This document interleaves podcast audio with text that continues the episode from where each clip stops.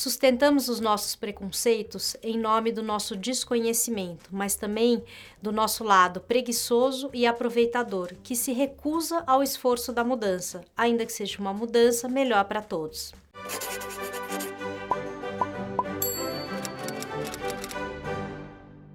O episódio de hoje foi inspirado em dois acontecimentos recentes. O primeiro foram as manifestações contra o racismo que aconteceram no Brasil e em vários países do mundo.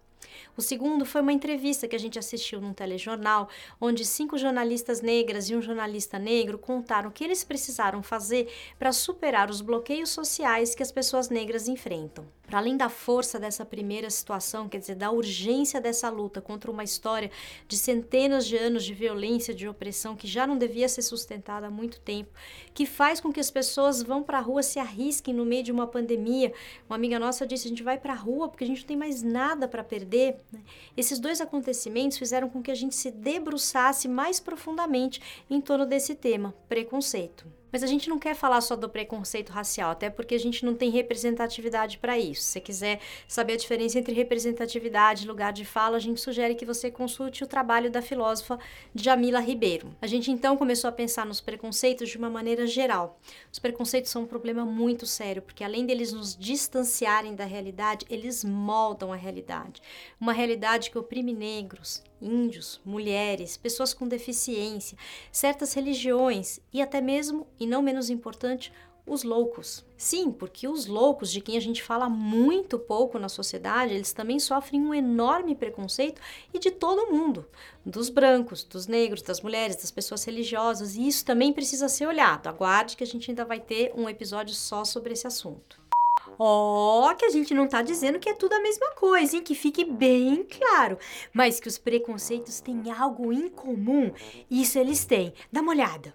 O que a gente está dizendo é que os vários tipos de preconceito produzem uma realidade violenta e opressora e que gera certos bloqueios. Todo preconceito tem o potencial de criar um bloqueio social e um bloqueio emocional. Um bloqueio social, ele impede que a pessoa que sofre o preconceito possa viver com plenitude.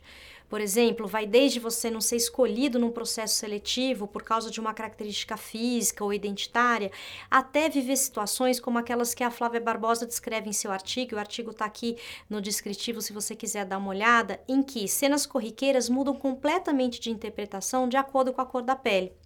Por exemplo, ela conta: um garotinho branco, suado, voltando, correndo em direção à portaria. Ele é um garotinho voltando das suas brincadeiras. Um garotinho negro, suado, correndo em direção à portaria, corre o risco de ser confundido com um trombadinho. Um cara branco de bermuda, chinelo, em búzios, às vésperas do Réveillon, é um cara tirando férias. Mas um cara negro, em búzios, de chinelo, às vésperas do Réveillon, ele é abordado pra, pela polícia para perguntar o que, que ele está fazendo ali. E esses são casos reais. Quer dizer, os bloqueios sociais são impeditivos e violências que acontecem nas relações entre as pessoas. Já o bloqueio emocional é quando, de certa forma, o bloqueio social passa a ser introjetado.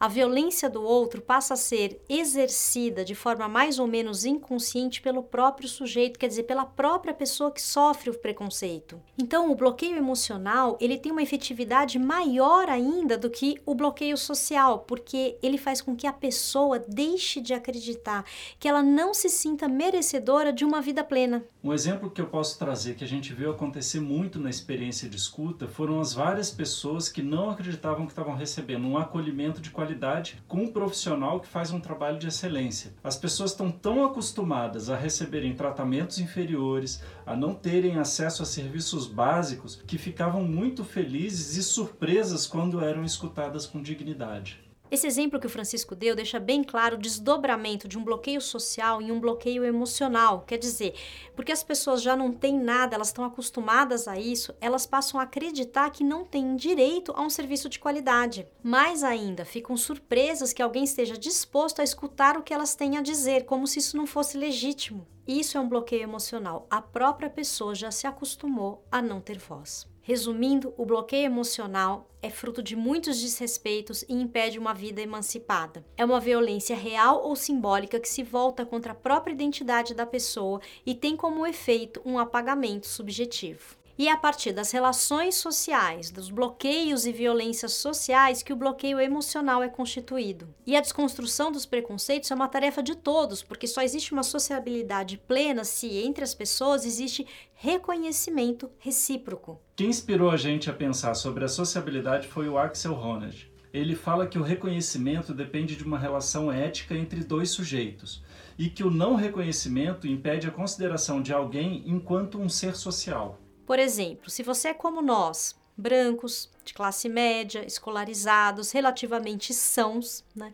provavelmente você nunca teve que se preocupar com o não reconhecimento. Quer dizer, nos lugares que você chegou, nos círculos que você frequentou, nas coisas que você conquistou, você sempre foi visto como alguém merecedor.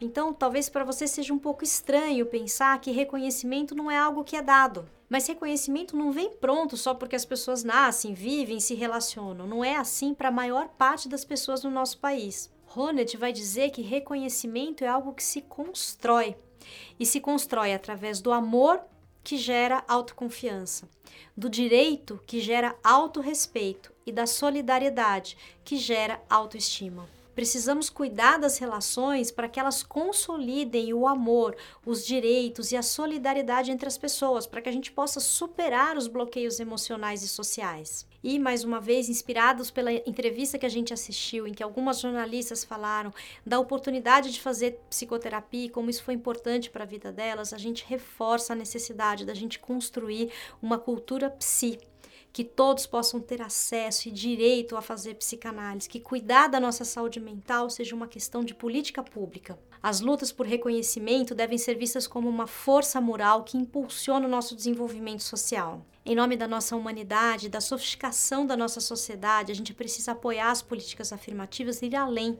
Reconhecer, nesse sentido que o Ronald fala, os loucos, os religiosos de todos os credos, todas as cores de pele, todas as culturas, as deficiências, as identidades de gênero. A gente espera que esse episódio te ajude, que tenha sido útil e se você gostou, curta, comente, compartilhe. Muito obrigada.